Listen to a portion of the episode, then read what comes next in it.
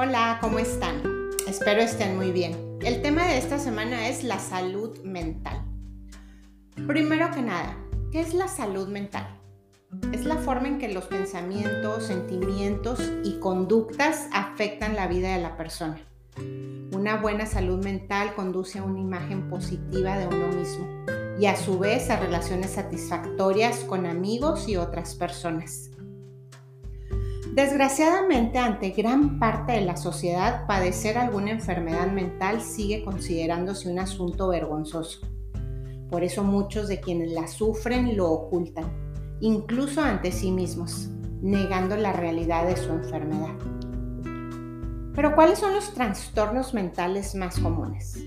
Trastornos de ansiedad, trastornos depresivos, trastornos por uso de sustancias, trastornos bipolares, esquizofrenia, trastorno de sueño, entre otros.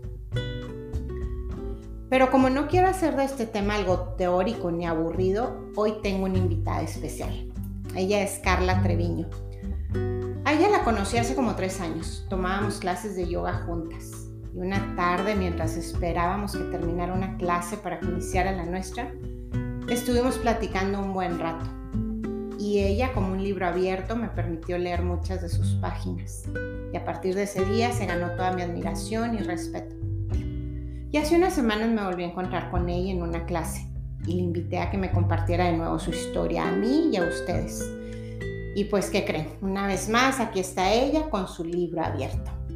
Hola Carla, ¿cómo estás? Hola, hola, buenas tardes. buenas tardes, cuando no saben qué hora es.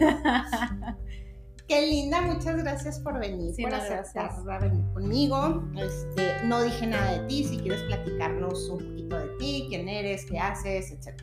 Sí, mi nombre pues, es Carla Treviño, eh, yo soy madre soltera, tengo dos hijos, uno de 20 años, ahorita en, en la universidad, está en premedicina, y mi hija Sofía tiene 14 años, está en la preparatoria o high school, como le dicen aquí en El Paso.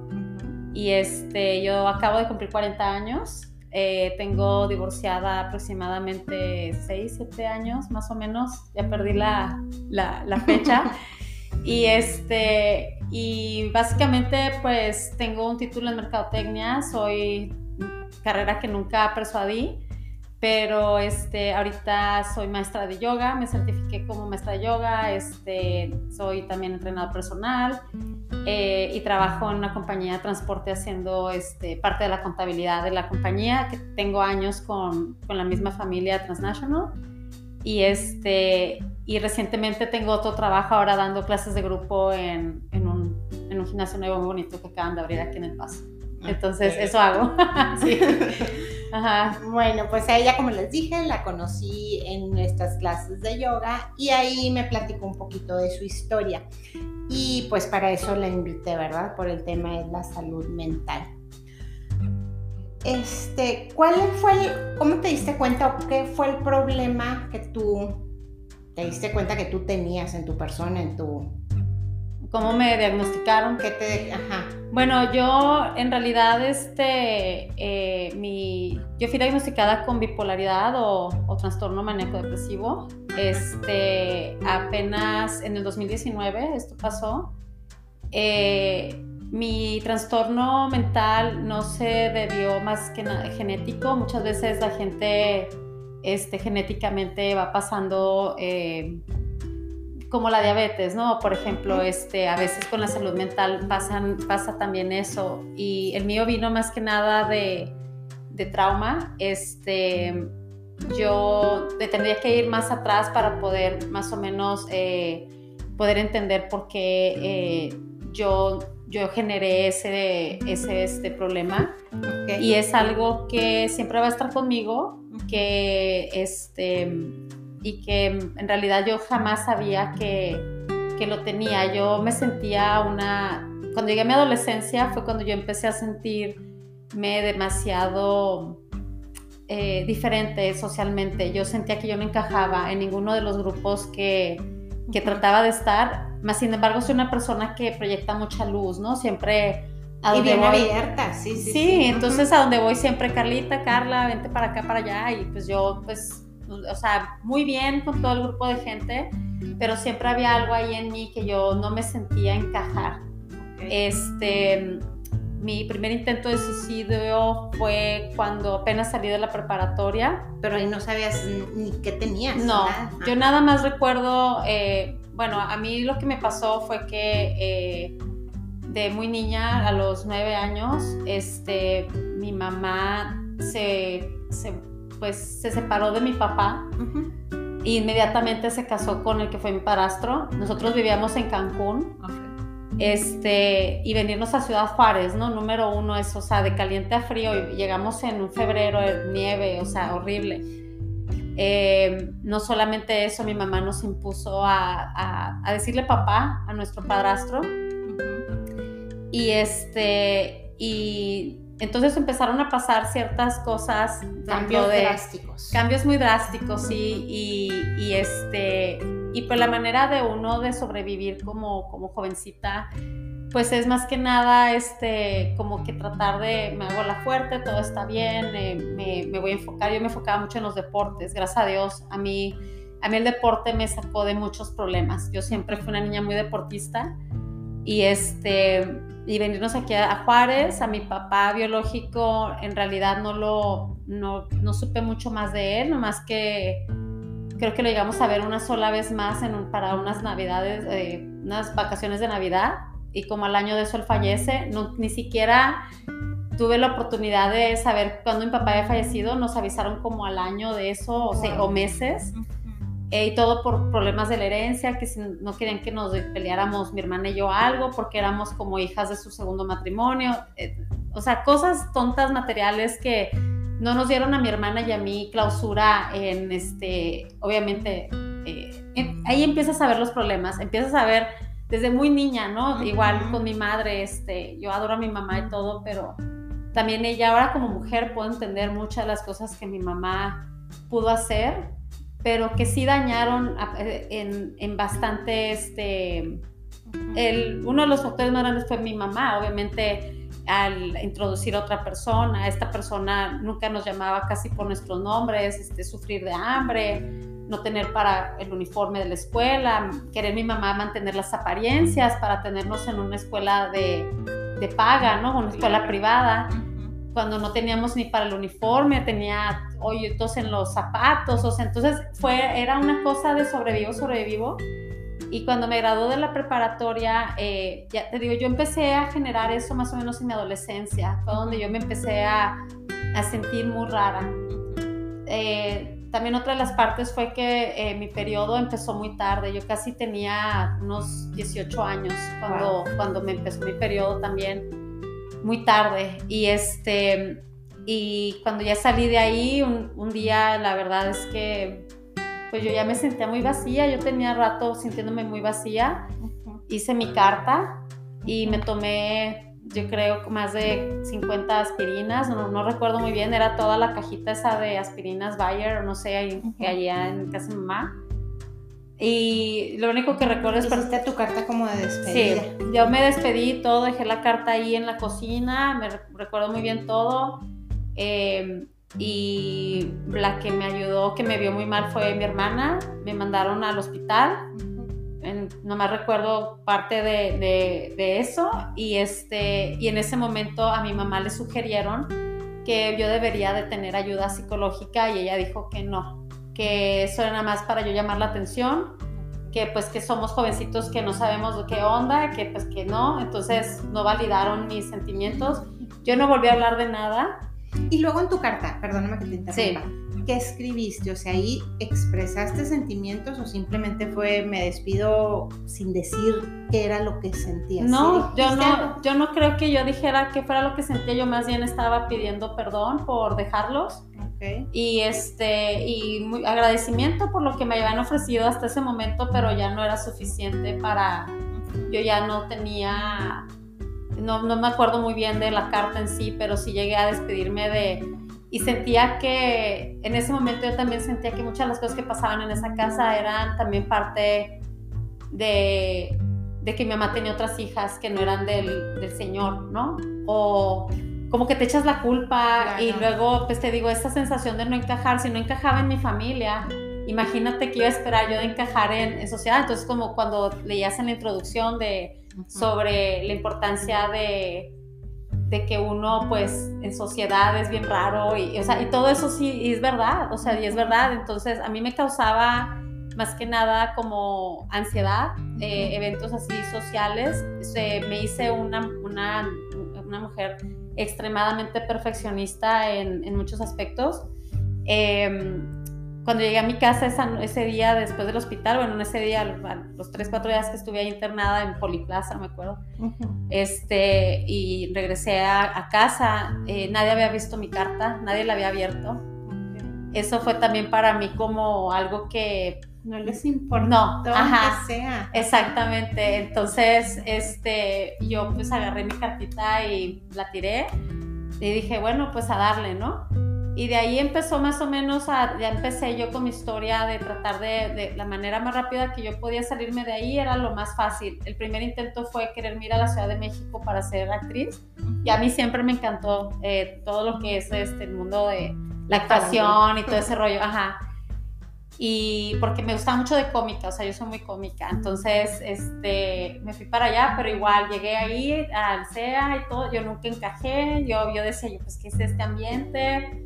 Para nada. Tenía que registrarme con unos, este, tenía que encontrar agencia de, como un agente para de modelaje, porque en el Inter te mandan a castings y todo para que la gente empiece a saber del, del próximo actor o cantante, lo que sea. Entonces tienes que tener agencias que te, que te, este, representen. Y yo iba para allá, yo pues con mi cara de, de, niña todavía, porque pues yo siempre me he tragado años, y, y pero tenía la cara así de niña, así cachetona, así con, con, con mis frenillos y, y me decían, es que sabes que necesitas perder unos 20 libras a 10 kilos, ¿no? Y yo decía, ay, pero ¿cómo? Nadie me había dicho gorda, o sea, ¿sabes cómo? Ahí fue otra de las partes también que, este, que yo también era la primera vez que me decían, o sea, que estaba mal, ajá. Eh, fui abusada sexualmente en la preparatoria dos veces por dos diferentes este, muchachos, amigos, muy amigos cercanos, que los conoces, que sabes dónde viven, que sabes de sus papás. Eh, eh, desde los nueve hasta los, todos los años que viví en casa mamá, siempre había alguien de la familia que, que nos, este, nos, siempre a mi hermana y a mí, o nos estaba espiando, o nos trataba de cualquier manera de toquetearnos, había un abuso sexual también por muchos años desde niña. Entonces, lo estoy abriendo con ustedes para que puedan entender de que vienen muchos problemas atrás, son, son cosas que, que yo trataba de más o menos en mi cabecita de 19, 18 años, decirme, no, sí se puede, ¿no? Claro. Entonces conocí a mi primer novio, ya formal, que fue mi primer novio bien, bien, y este, y lo primero que dije, no, pues de aquí me embarazo y que se case conmigo, o sea, pero que me saquen de, de, esta... sí. claro. Y haz de cuenta que sí, en cuanto yo supe que estaba embarazada de mi hijo, pues mi vida fue totalmente una luz. Y a partir de ahí, hasta ahorita, más o menos hasta los 30 años, pues toda la vida trabajando mucho, mucho, siempre he sido muy trabajadora eh, cuando estaba con Emanuel en Ciudad Juárez, llegué a tener pues mis dos trabajos, la universidad, mi hijo. A ver, espera, espera, paréntesis, bueno. Me quedé así, tu mamá dijo, no tiene nada de la adolescencia, y así seguiste. ¿Hasta cuándo? ¿Hasta cuándo fue cuando dijiste, sí, tengo algo? Pues ya cuando ya llegué a los 30 y, o sea, en el 2019. Yo nunca había pensado que yo tenía algo porque no tenía tiempo ni de pensar que yo tengo algo. Y aparte siempre te dijeron que no tenían nada. No, o sea, ajá, no, y, y, y, haz de cuenta que, y, ajá, y eso también tú tienen que ver en la familia. Aparte que si la familia es como un elefante de blanco, es que nadie, es un elefante transparente que nadie habla de, de él, pero está ahí en medio del cuarto. Y todo el mundo sabe las cosas, pero nadie habla nada. Y todos se tratan así como si nada. Ay, hola, y la fregada. O sea, no, no, no. O sea, esas cosas eran cosas que jamás se hablaban en mi casa y cuando yo llegaba a, decirlas era con mi hermana mayor porque ella llegó a pasar por las cosas que yo pasé en esa casa, pero mi hermana jamás ha querido aceptar por el amor inmenso que le tiene a mi madre. O sea, mi hermana siente como que, Raquel siente como que eso sería una... Ajá. Y como que hacerle un daño trayendo a su mamá, pero Raquel jamás se va a curar por culpa de eso, porque sigue estando esa relación ahí con mi, con mi mamá. Claro. Entonces, te digo, ya cuando pasó el tiempo, este, después conocí a mi, a mi, a mi ex esposo, que es el papá de Sofía, y él, este, pues muy buena persona y todo, pero, ay, no, no, no. Eh, los dos que me han tocado muy controladores, este, ¿y por qué? Porque pues porque uno es no se quiere uno, exactamente. Y es lo primero que te toque, lo primero que te abres y dices, ay, mira, este, es que no, pues es que esto es lo que es, no me merezco nada mejor. Y te quedas ahí, y te quedas ahí, te sintiéndote vacía, sola o lo que sea. Em, te juro que yo le eché todas las ganas. Yo siempre he sido una persona que me, me hubiera encantado tener un matrimonio, pero también, también este, yo veía cosas también con, con los niños hasta que dije, bueno, ya, pues me divorcio y todo iba bien, o sea, ya me divorcié, tuve las agallas de decir, ok, pues vamos a echárnosla sola, este, estábamos aquí en El Paso, nos habíamos venido de Austin, es que todo eso es una, es una novela, ¿no? La, la historia es una novela, pero cuando ya nos venimos aquí al Paso y todo que me divorcié, tenía, muy, tenía mi trabajo ahí, de hecho, con los que estoy ahorita, pero como que yo quería, yo me veía haciendo más, o sea, yo no quería quedarme ahí estancada, yo sentía que en ese trabajo ya ahí quedaba.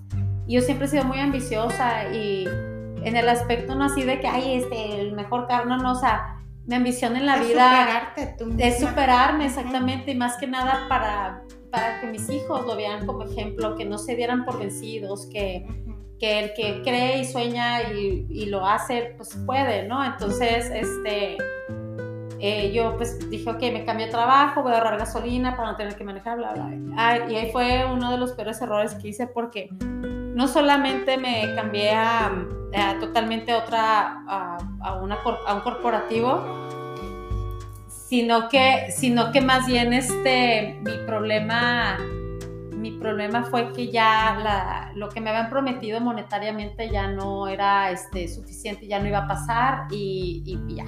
Ya no, era, ya no era tiempo como que, déjenme, me regreso a otro trabajo, entonces siempre no, ¿verdad? Gracias. ya no. Y, este, y así me estuve aguantando casi por un año tratando de, como pude, pero ya, ya, era ya, ya, tenía, ya tenía la soga así en el cuello, ¿no? Ya, ¿no? ya no podía yo sola y nunca he pedido ayuda. Y una persona depresiva vas a ver, o sea, eso es otro de los síntomas así de que alguien cuando yo ya, yo ya sentía la ansiedad, yo empecé a sufrir mucha ansiedad. Eh, les comento, por todos esos 20 años más o menos, yo casi nunca dejaba, sí siempre he sentido que fui una persona muy rara eh, socialmente, o sea, como no encajaba y así, pero no sentía, no sentía esa como ansiedad, esa desesperación hasta que de veras me sentí sola, o sea, sola. Y empecé a, pues, no poder dormir. Eh, yo toda la vida he hecho muchísimo ejercicio y había veces que yo podía correr por 3, 4 horas y yo no sentía nada este, eh, demasiado, no sé, o sea, demasiado, demasiado en mi cabeza, como que me sentía que me ahogaba en un vaso con agua eh, y no pedía ayuda. Y la gente, pues, nada más me veía y me decía, no, que, sí, ajá, nadie te, nadie te dice nada, al contrario, o sea, me acuerdo que hasta en la oficina hacían fiestas y yo era la única que no era invitada. Yo nunca fui invitada a bodas de amigos, así mucho una, dos he ido fiestas de cumpleaños, eh, baby showers, lo que sea. Yo no he sido requerida en eventos sociales y no porque la gente sea mala, no, porque yo soy la que... Es lo que tú reflejas. Exactamente. O sea, tú reflejas que tú quieres estar sola y eso es lo que... Y la gente dice, ah, pues ella, ajá. Y en realidad y sí, y toda la vida sola. O sea, yo cuenta que a mí pega la pandemia, yo feliz, o sea, a mí nunca pasó nada. O sea, yo siempre fui la misma persona para mí, o sea, yo soy feliz en mi casa y de ahí no me sacas, o sea, entonces, este, pero ya eh, cuando yo estaba ahí, eh, yo trabajaba para esta compañía ADP. Y haz de cuenta que no solamente fue tanto los problemas que traía yo arrastrando, pero es una compañía como de que es micromanagement. Es demasiado así. Todo el mundo está encima de ti, hasta tus propios coworkers. Y yo empezaba a ver cómo así, de repente llegabas un día y toda un ala de la, de, porque son edificios grandísimos, y toda el ala así cuenta así de que 20 personas, no, ya no había nadie ahí. Y yo decía, ay, pero ¿cómo se fueron? Ajá, los movieron al otro edificio, no sé qué, no, los corrieron a todos. ay, pero ¿por qué? No, es que están dando de baja porque están haciendo unos cambios. Y yo me sentía que yo decía, es que nos van a correr, seguimos nosotros.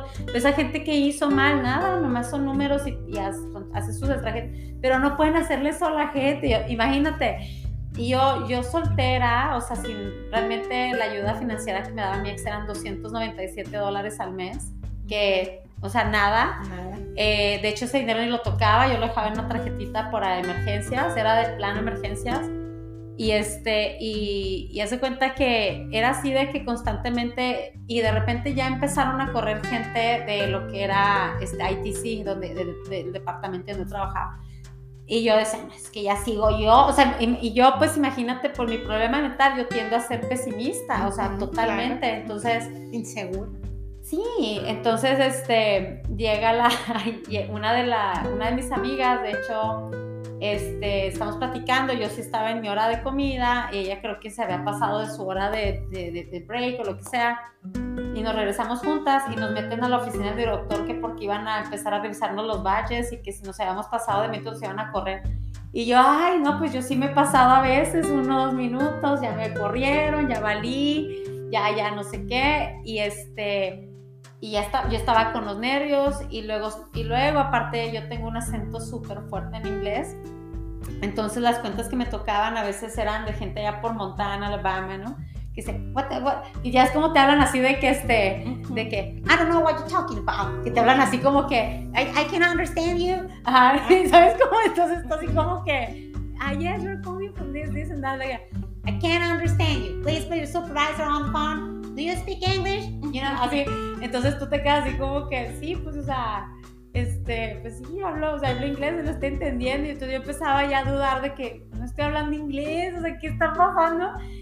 O te gritaban cosas bien feas o te decían que a lo mejor es ilegal y te vas y no sé qué. Yo, o sea, yo ya me veía que ya. Y así. Entonces, este, en una de esas, pues ya me, me acuerdo que dije, ya no va a contestar el teléfono. eso me pasó como un martes. Me hice tonta así de que, que me ponía que estaba ocupada. Y martes, miércoles, hasta el viernes pude ocultar que yo no me estaba conectando full time en el teléfono por el pavor, el pánico que yo tenía de que entrara una llamada y que me volvieran a insultar que, que yo era este, una ilegal, que porque ADP me había contratado, que yo era un inútil, así me llegaron a decir, entonces, y luego aparte traía lo del problema de la investigación, de la, que del batch y no sé qué va, que yo sabía que yo era una excelente empleada, pero, pero la inseguridad, es como que digo. El miedo Sí, sí, entonces yo me acuerdo que fue cuando empecé con mis, primeros, mis primeros ataques de ansiedad, no ataque de pánico todavía, ataque de ansiedad. Y esa semana yo sentía así de que, o sea, me levantaba sudando, empapada en la madrugada, no dormía nada, me iba al gimnasio con mi hermano temprano, le, o sea, trataba de hacer mi rutina y todo, pero era algo que yo llegaba a ese trabajo y totalmente yo ya era otra persona. Entonces hablo con mi jefa y aquí ya viene lo del diagnóstico y todo el rollo. Hablo con mi jefa y mi jefa me dice, Carla, ¿sabes qué? Este, no te conectes, vamos a darte, entiendo perfecto que le hicieron que escucharan lo que me había gritado el señor. Entonces me dijo, no, no, no, Carla, espérate, no te conectes y no sé qué. Y este día te conectas. Y yo, ok, pues me dieron todavía como una semana más, me puse a trabajar en otros proyectos, no sé. Llego ya la semana, en cuanto sonó el teléfono, Así de que, así de, así ataque pánico, Yo, yo pensé que me estaba dando un, paro. Porque yo recuerdo que sentía que mi corazón estaba latiendo así tan fuerte que se me iba a salir del pecho. Nunca había sudado tanto así inmediatamente, pero frío en mi vida. Y no podía respirar, o sea, algo así de que ayuden, ayúdenme, así me empecé a poner y este, y lo, ya lo, último que recuerdo es despertar, tienen una clínica ellos ahí, me desperté ahí con, me dieron, no me acuerdo, Valium, no sé, la verdad que fue lo que me dieron, eh, me mandaron a mi casa, eh, todo, todo ese día pues yo he sido una persona muy natural, muy, de, muy deportista y todo, entonces a mí esa pastilla me tumbó, no sé qué me dieron, me desperté como hasta las 8 más o menos de la noche otra vez y, con la ansiedad y todo porque no sabía ni cómo habían llegado mis hijos a la casa, quién les había hablado, o sea, yo estaba así de que, y, como que ya como que estaba yo perdiendo el control, ¿no? De mi vida y este, y me empezó, me empecé otra vez muy mal. Y el día siguiente Eh, llego al trabajo y otra vez me volvió a dar otro y fue donde ya me, me mandaron a mi casa y me mandaron con una doctora, tenía que ver a una doctora, me pusieron en una incapacidad por ocho semanas, pero mi, en vez de mejorar por esas ocho semanas, yo me fui para abajo. Entonces, eh, la doctora me dijo que tenía un caso muy severo de depresión. Eh, yo nada más estaba pensando, obviamente, en, en, quitarme la vida. Yo ya, la verdad, era algo así de que yo, por favor, que se calle mi mente. O sea, ya, ya me quiero, ya no, ya no quiero sentir, ya no quiero pensar, ya no quiero, o sea, en ese momento no piensas en nadie más que, que en apagar lo que estás, este, te está retumbando, ¿no? Y, luego aparte pues tienes esa sensación y ese sentimiento como de culpa, ¿no? De ver a tus hijos y, de pues de que soy todo para ellos, de cómo voy a hacer eso.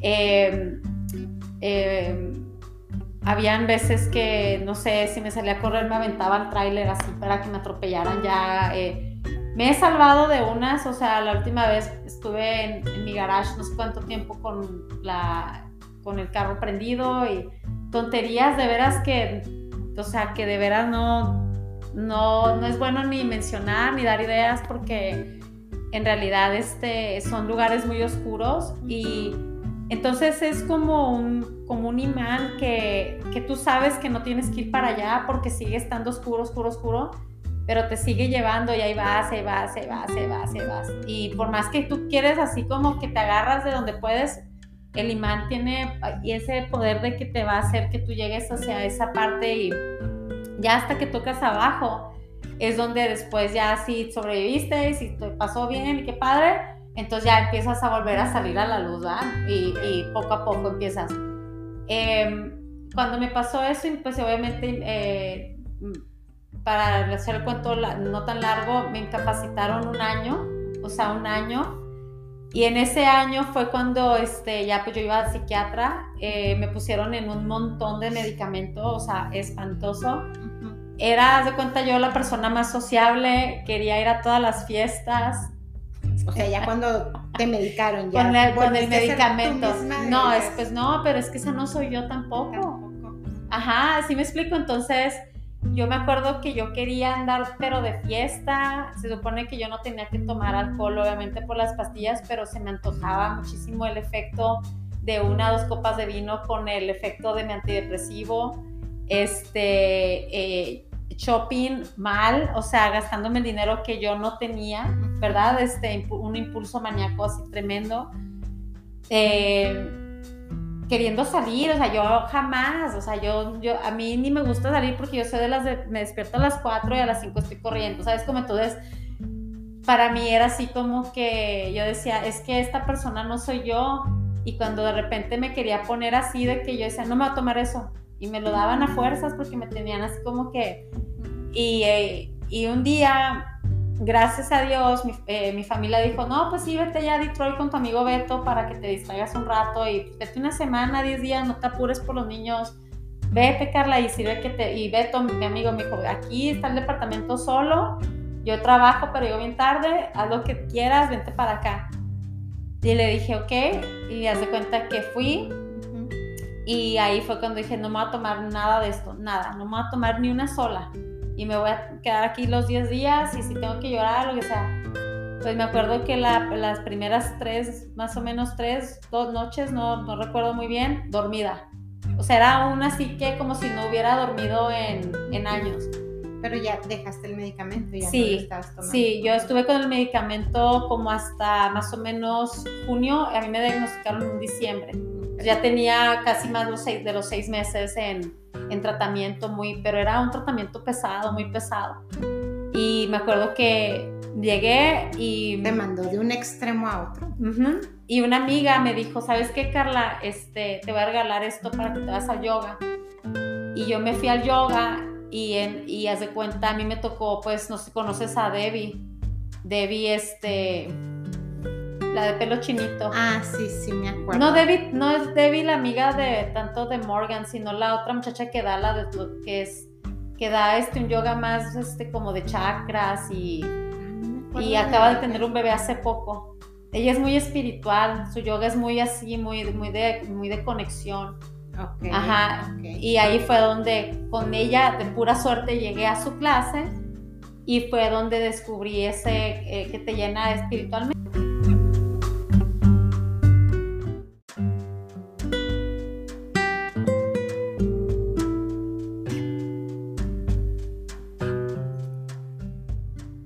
Ok, Carla, me estabas platicando de... ¿Quién era? ¿Debbie? De Debbie, ajá, Que te llenaba espiritualmente, pero en eso ya como que se nos alargó mucho y se tuvo que cortar. Ok. Bueno, pues... Em, bueno, a ver, antes porque no seguiste, estabas en Detroit con tu amigo, dejaste las pastillas, dos días dormiste. Sí, o sea, no. Enterito. Sí. Regresaste, regresaste al yoga, dejaste pastillas y luego. Sí, no, ya, ya, ya cuando regresé de Detroit, yo fue cuando dije, no, pues ya no, ya no va a tomar esto. Una amiga me dijo, vete a yoga. Y yo, ay, no. O sea, yo la verdad, el yoga que conocí había sido en, en Hotbox. Y era más como un workout. Yo lo vi como un mega workout porque salí muerta. Era una clase de, este, de hot yoga.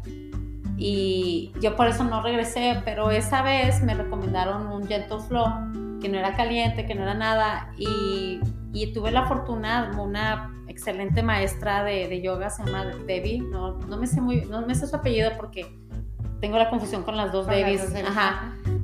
Pero este, haces lo que ella, no sé, obviamente también mi cuerpo, mi espíritu estaban con la necesidad, ¿verdad? De, de escuchar esas palabras, de creerme esas palabras pero nunca había trabajado con lo que era el pranayama, que es el, el, yogi breath, ¿no? Como le decimos, la respiración, del yogi. Entonces, eh, cada que respiraba yo y que seguía los, los, los pues las instrucciones de, de, la, de, la, de la, maestra, eh, y me decía inhalo fuerza o inhalo eh, lo que haya sido. sí, sí. Todas esas cosas que empezó ella a decir me empezaron a, a, a llegar muy profundamente y como era, un, como era una viñaza muy suavecita, al mismo tiempo ella se enfocaba mucho en la respiración, en cómo de veras dejar ir esa tensión. Es que parecía que la clase me la estaban tirando a mí, te lo juro. Y yo, así al pie de la letra, empecé a hacer todo lo que la maestra estaba diciendo y moviéndome y, así. Hasta que ya cuando llegó Shavasana, que llegó la parte meditativa de, de Shavasana, eh, ay, esta, y esta parte fue donde, donde me descubrí. Aquí es donde Carla se descubre y vuelve a nacer. O sea, ay, yo no me había sentido así desde que perdí mi inocencia cuando estaba chica, ¿sabes? cómo? y no me había sentido de esta manera y, y, me acuerdo mucho que estaba ahí acostada y llegó un momento en donde pude verme como si estuviera remando un un barquito, yo veía un mar muy vasto, no, no se veía casi colores, era algo entre gris con un azul muy oscuro, blanco. Alcanzaba a ver solamente mis manos y veía así muy, muy hasta, la, hasta el fondo una figura femenina y, y, que gritaba ayuda, ayuda, ayúdenme por favor y ayúdenme por favor. Y yo veía a esa, a esa persona pues hundirse y yo iba remando y yo nomás podía ver mis manos donde estoy remi, remi, tratando de llegar y ya voy, y, ayuda. Yo también gritaba a ver alrededor, yo podía ver a alguien, pero yo no veía a nadie. Cuando llego ahí al fin con, a poder alcanzar a esta persona, le estoy tratando de agarrar como puedo hasta del, pelo, de los brazos, de la ropa. Eh, me volteé a ver y esa persona era yo. Y, y nunca se me va a olvidar verme como me vi, o sea, era una Carla golpeada, desaliñada, eh, muy triste, tú podías ver una tristeza muy profunda en sus ojos, eh, un vacío, pero, pero como que con las ganas de, que alguien venga y me rescate, ¿verdad? Y, y como pude me, me subí a mí misma y en eso, ¡pum!, se las campanitas. La campanita. La campanita, sí, yo estaba, haz de cuenta, así, este... O sea, todo eso sucedió en cinco minutos. Sí, o sea, y yo me acuerdo que yo era un, era un mar de lágrimas que decía, ¿qué está pasando aquí? Me levanté como pude, hice rollito mi tapete para así de que no me vea nadie y me salí. llegué al carro y empecé a llorar tremendo, así de que yo decía, ¿qué es esto que me pasó? Este, perdóname Dios, me conecté con Dios, yo soy muy católica. Empecé este, a, rezar, a pedirle perdón a Dios por todos los intentos de suicidio, por seguir pensando de esa manera, que le empecé a pedir mucho a Dios que me ayudara. Y me regresé al, me regresé al estudio y les dije que me hicieran signing en todas las clases de, de la tal Debbie. Con Porque esta maestra, con ella nada más, todas donde estén, por favor, bien que al cabo que yo estaba en el medical leave, o sea, yo no tenía que regresar a... Tenías el a- año. o ten- sea, exacto, ajá. para sanarme, para hacerlo. Y, y entonces ya así fue como llegué. Y en una de esas, este, eh, que estoy ahí, que saliendo, del, saliendo de una clase, escucho a ella que está junto con otra muchacha, se llama Amanda, que también es maestra. ajá. Ajá. Y, este, y están hablando del teacher training. Y yo, ¿qué es eso? teacher? Y yo nada más así, nada más puse así mi teléfono, este, es que, que teacher training yoga, ¿vale? porque yo dije, yo quiero hacer eso. Yo quiero hacer eso, ya sé lo que quiero hacer, ya sé lo que quiero estudiar. Yo voy a ser maestra de yoga porque yo quiero que la gente experimente esto. Yo quiero aprender qué es esto que yo sentí y cómo yo puedo ayudarle a la gente para que, porque yo me sentía muy bien. Ya, ya tenía yendo como dos, tres semanas así de que todos los días iba y era lo que me, me motivaba y era lo que buscaba ir para allá. Y cada vez, cada vez que me, me acostaba en ese tapete, podía verme siempre, y cada vez mejor y cada vez mejor. Y me podía ir a ese barco y me podía ir a encontrarme otra vez y me veía cada vez mejor. Y este, empecé otra vez a correr, había dejado de hacer ejercicio. Y, y cuando corría ya no era dura conmigo, ya lo hacía como bien relax, caminaba y corría como power walk, muy así estiraba mucho, dejaba ir la mente, empecé a escribir mucho en las mañanas, eh, escribía, a veces me quedaba pensando, me- nomás me volteaba a ver los pies y decía, ay, qué, pues, qué feos pies, y escribía a veces eso, qué feos pies, y después decía, pero que me han llevado acá, pero que me han llevado allá, y gracias pies, y los quiero, qué bonitos, y al final, ¿no? Y entonces, este, empecé con ese tratamiento, de más que nada fue como un, quiérete mucho, Un de- encuentro ajá, contigo mismo. Sí. y, y pues entré al, al teacher training, de, como a los 3, 4 meses este, empieza el teacher training. Totalmente me cambia la vida. Conozco gente como tú, conozco, este, eh, me recibieron súper lindo muchas personas. Descubrí, Oye, para mí ese lugar, yo le dije a Morgan, es así como un refugio. O sea, Sí. ese cuartito era, yo llegaba y respiraba así. Y voy a hacer aquí un paréntesis por decir, ahorita que dices que eres muy católica y que yo re- recibí muchos mensajes de que ya cuando estás bien metida en la yoga y no sé qué, y que te mandan y que la yoga no es de Dios y que no sé qué. Y qué bueno, qué bueno que digo que tocas ese tema porque realmente tú encuentras a Dios en donde lo quieres encontrar, ¿sí sabes? Si tú te encuentras a ti mismo donde te, quieras encontrar a ti misma, entonces qué padre que sí lo digas aquí, ¿verdad? Que sí lo digas que el yoga no es ninguna este estudio satánico, no, no ¿sí es, no sabes? es religión. Ajá, Ajá. Es, es un, es un encuentro contigo mismo, como bien dijiste que te viste tú ahí, y, y es ser mejor que tú cada día, y es encontrarte a ti, y es conocerte a ti, ¿verdad? Sí, tu divino interno, como le dicen. Ajá. Ajá, porque todos tenemos nuestro divino interno y es el que nosotros tenemos que honrar, ¿no?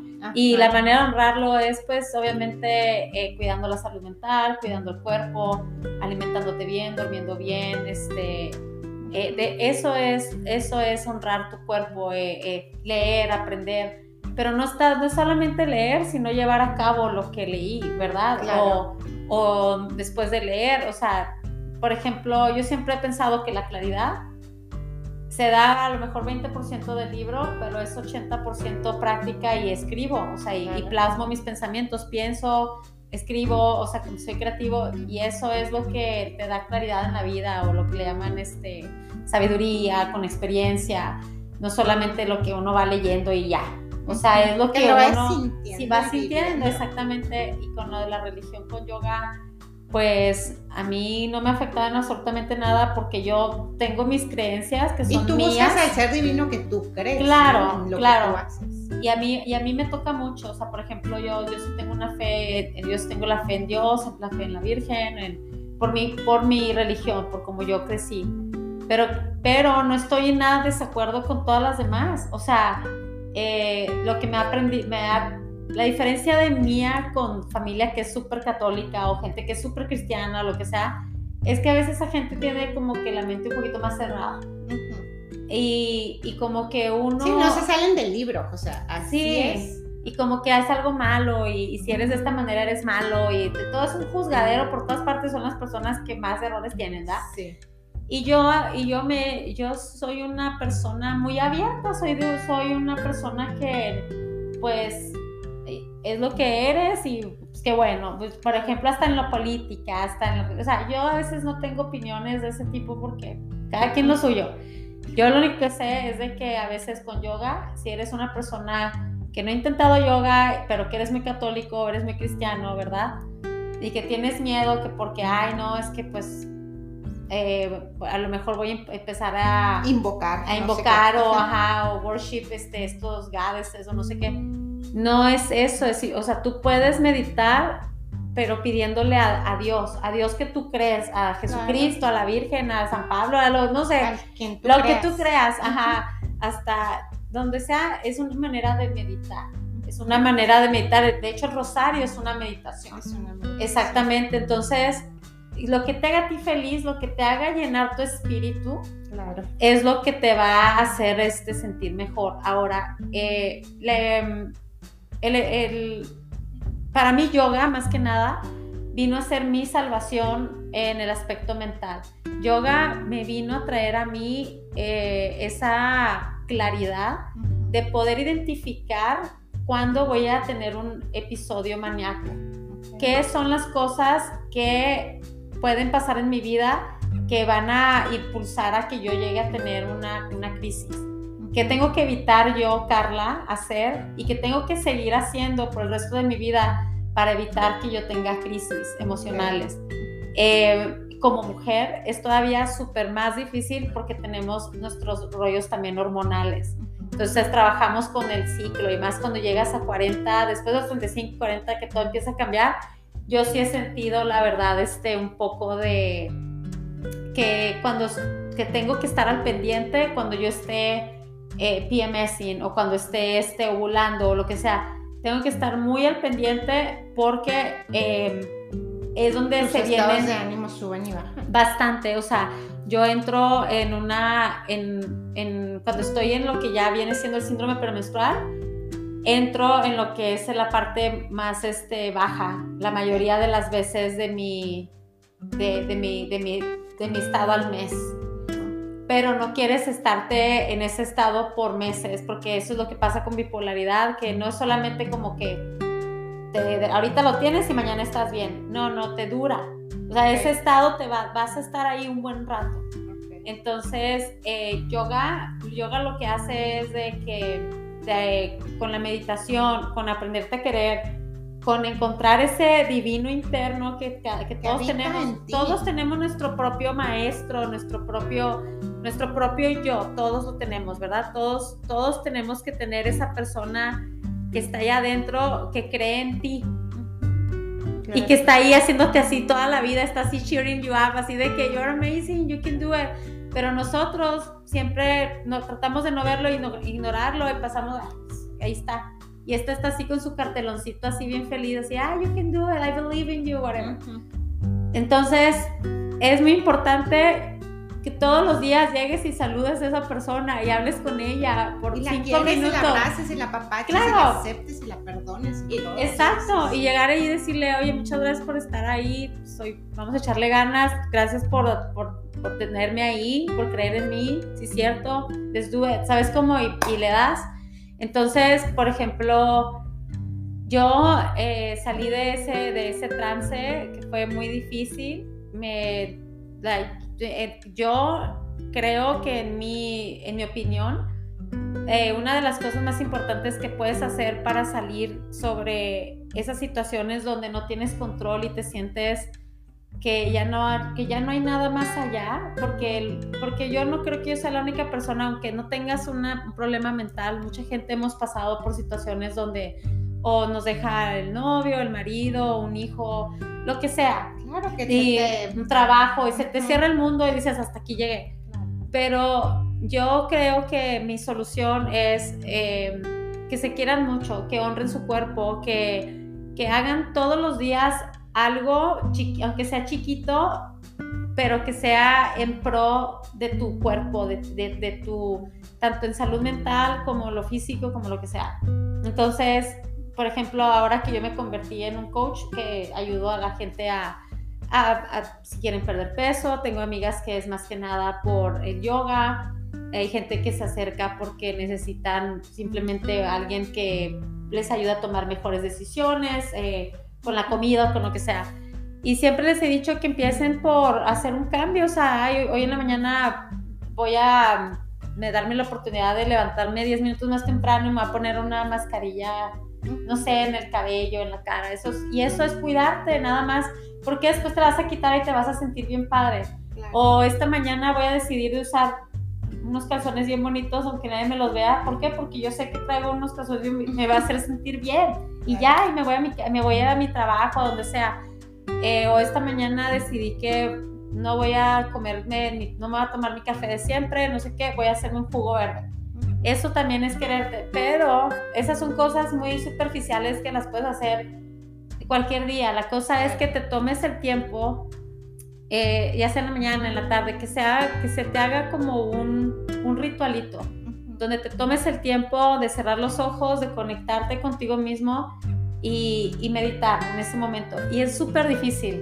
Yo no, yo no voy a decir que esto es fácil. Eh, me ha tomado muchísimo tiempo. Hay veces que me ha pasado que lo dejo hacer e inmediatamente entro en un trance de, de, de, de, dudar de mí misma, ¿no? Y empezar otra vez a no encontrar, a, sentirme con esa ansiedad.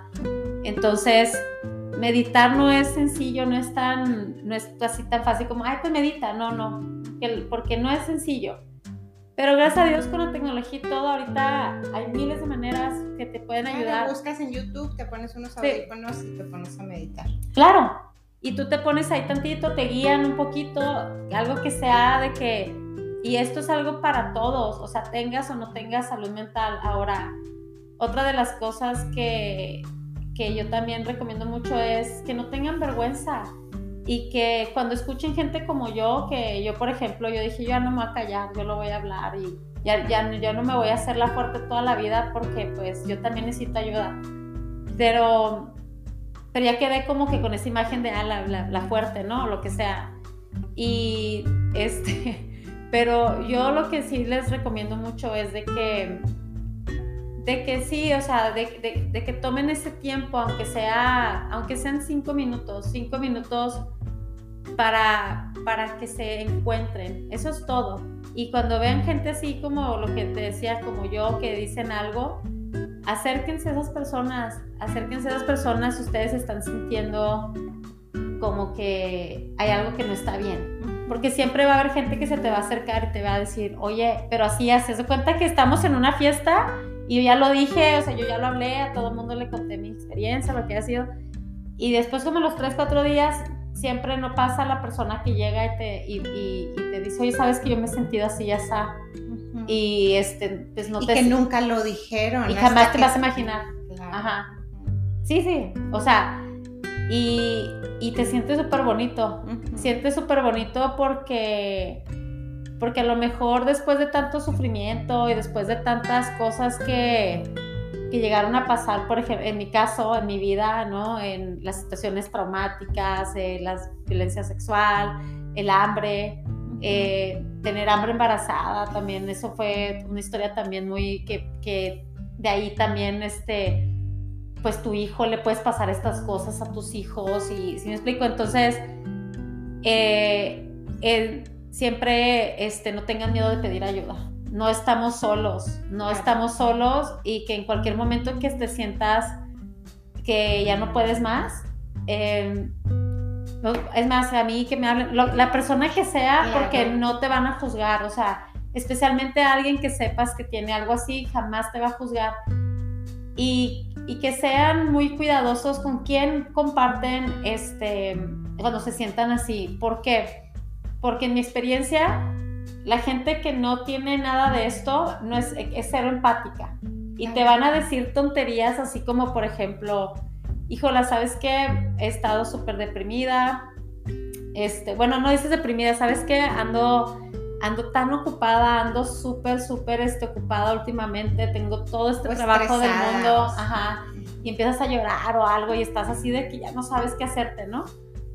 Y, y de repente no, no, te, no te falta el típico así este de que gente a lo mejor que tiene mucho más dinero que tú o lo que sea y que se les hace muy fácil darte el consejo de que Ay, yo cuando me siento así, pues inmediatamente hago, eh, hago un, un viaje eh, y me reservo y me voy y me llevo esta la familia así por unas dos semanas para... Y yo así como que... Ok. Ok, eso yo no lo puedo hacer ni un pinche día, ¿sabes cómo? O sea, yo no me puedo ir ni un solo pinche día porque yo tengo que porque soy madre soltera y porque si yo no trabajo un día o dos, la casa se cae, ¿sabes cómo? Entonces, entonces en vez de sentirte mejor, ese comentario para alguien con salud mental te va a hacer darte más todavía.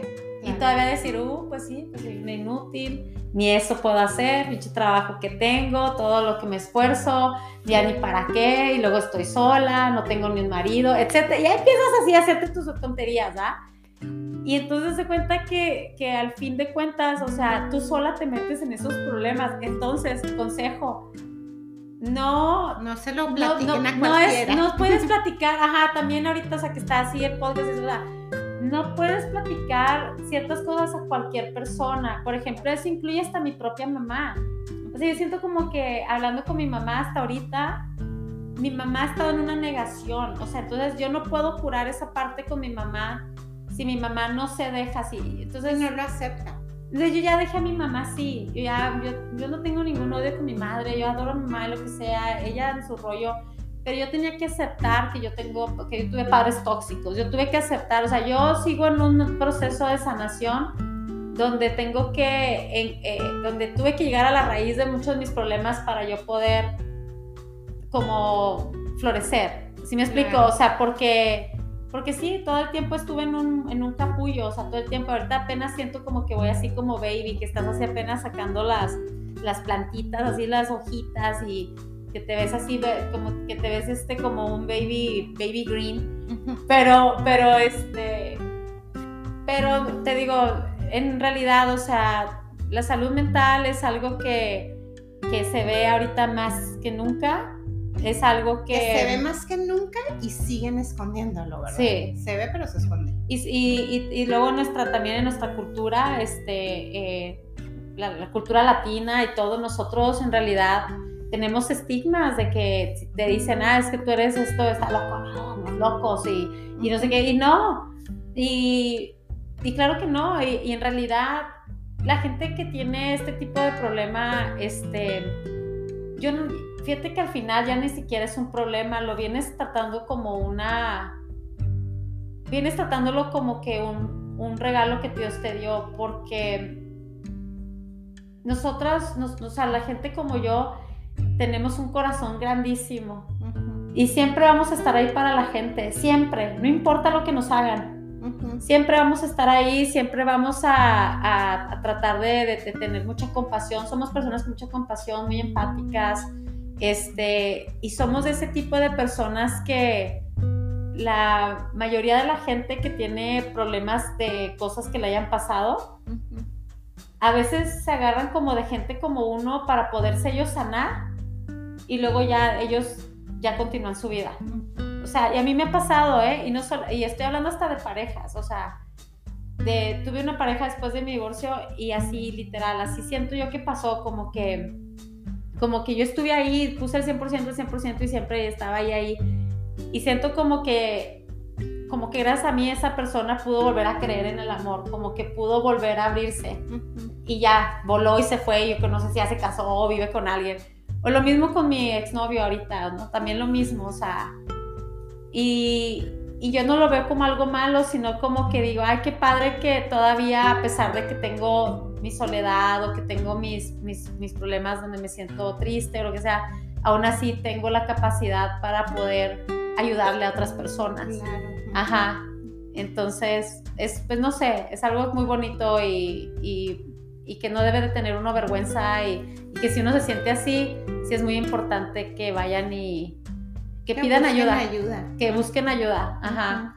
Porque ahorita, y sobre todo con los jóvenes, o sea, ahorita nadie, nadie quiere buscar ayuda porque no, es como que nadie quiere mostrarse que está débil. Débil, nadie quiere mostrar sus puntos débiles porque quieren, se van a sentir juzgados y realmente estamos en un, desgraciadamente, señalador, ¿verdad? Que, señalamos. Así es. Pero, digo, más allá de todo, eh, no, si volvieran a hacer, o sea, literal, volvería a que me pasaran las mismas cosas.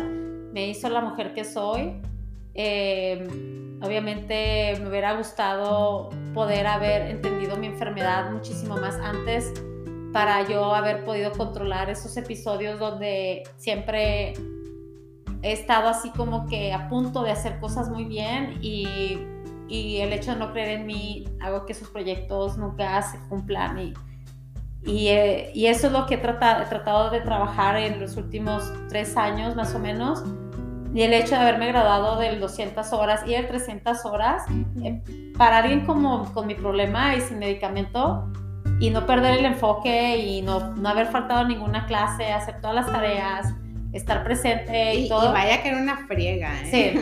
Sí. sí, me acuerdo. Y entonces, ajá, y tú sabes, entonces, entonces el hecho, ese hecho de que, de que yo haya podido terminar solamente eso, me dio la seguridad para decir, ok, sí se puede, sí puedes terminar algo, porque nunca terminaba nada. Yo desde chica, o sea, sí terminé la prepa, la, la universidad, o sea, pero era como que algo de que a fuerzas lo tenía que acabar, más bien porque tus papás o, o lo que fuera, que tenías tú que seguir con la vida.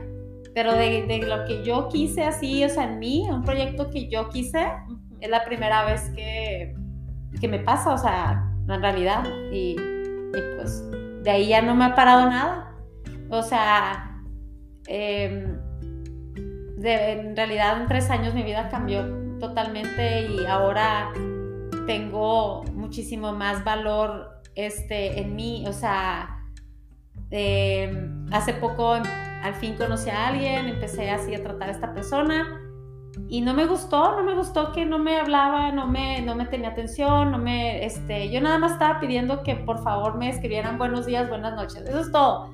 No que me escriben buenas noches y me escriben hasta el otro día las 24 horas otras buenas noches. O sea, no, no, no, así no funciona, ¿verdad? Y este, y por primera vez tuve así los huevos, como dicen, ¿no? De, decirle, decirle, ¿sabes qué? No me gusta y me merezco mejor. Claro. Y me merezco mejor y te, y te agradezco y, y todo y gracias, pero o sea, y yo creo que el tipo se fue por la tangente de que, ay, no, esta chava quiere ya casarse y todo. No, no, pues te tengo conociendo nueve, nueve meses.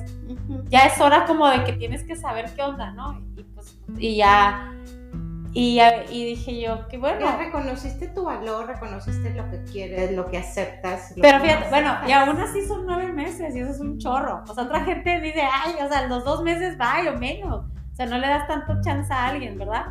Sí. Pero no, ya no son cuatro años, ya no son tres años, ya no son nueve años. Ya te reconociste, sí, ya supiste que eres. Ajá, entonces, si hay esperanza, o sea, si hay, si hay este, si hay una solución, o sea, puedes vivir con eso para siempre, pero si hay soluciones, es simplemente estar conectado espiritualmente, llenar ese, llenar, llenar el, eh, tu tanque de espiritualidad, es lo, eh, va a ser como la clave para que el problema mental no, no, sea negativo, no, no, sea algo que afecte no solamente a ti como persona, sino a la gente que te, que te rodea, que te, quiere. Claro, ajá.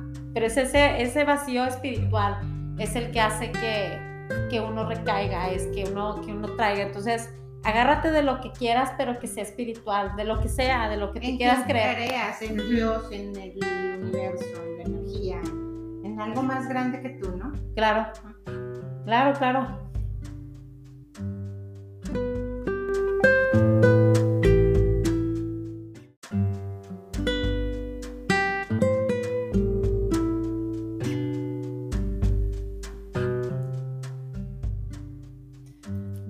Bueno, Carla, encantada, la verdad que como les dije es un libro abierto y gracias por permitirnos leer todas estas páginas, ¿verdad? Es un honor haberte tenido aquí porque pues sí, esto va a ayudar a muchas personas y realmente, digo, eso es mi propósito, ¿no? Poner el granito de arena a quien lo escuche, así sea una persona, con que ayudemos a una persona a, decir, a hablar, a, a, que se sienta mejor, como que ya, ya cumplí mi propósito del tema de esta semana, ¿no?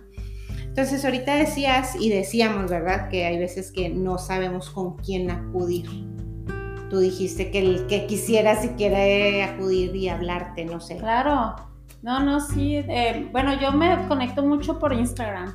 Es donde, y está, mi Instagram es público. Y este, claro que me manden un DM ahí, un mensajito y, yo inmediatamente... ¿Cómo estás en tu, en tu Instagram? En Instagram estoy como Crazy Fit Carla, pero Crazy con K, Z, Y, Fit Carla.